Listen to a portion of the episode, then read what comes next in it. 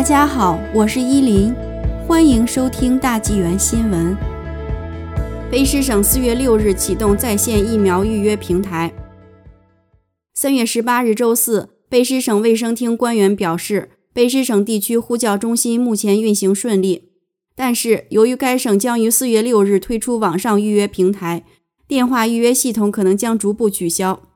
卑诗省疫苗推广小组行政主管佩尼巴勒医生。在新闻发布会上告诉记者说，该省每个地区卫生局的疫苗预约热线几乎都没有等待时间。他将这一成绩的提高归功于该省疫苗推广的细化。现在对每一个出生在同一年的人开放预约，而不是以五年为单位。巴勒姆说，每天都在安排更多的人，对年龄群体进行划分非常实用和简单。这实际上是为了保护我们的公众，避免不必要的长时间排队。地区卫生局的电话预约线路将一直运营到四月六日，届时将被在线系统和一个单一的省级电话号码所取代。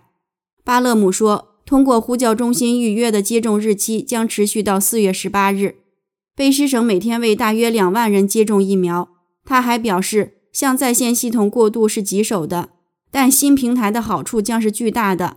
它能够追踪每个人，并且在未来几个月后。让公众可以查阅到他们的疫苗记录，也让医生和药剂师切实确保他们在诊治病人时能够获得这些信息。但是，他能经受住在线预约开通初期的大量涌入吗？该地区的电话线路在运营的第一天就接到了大约一百七十万次电话。巴莱姆说，将设立防止网站崩溃的机制，并称该系统非常强大。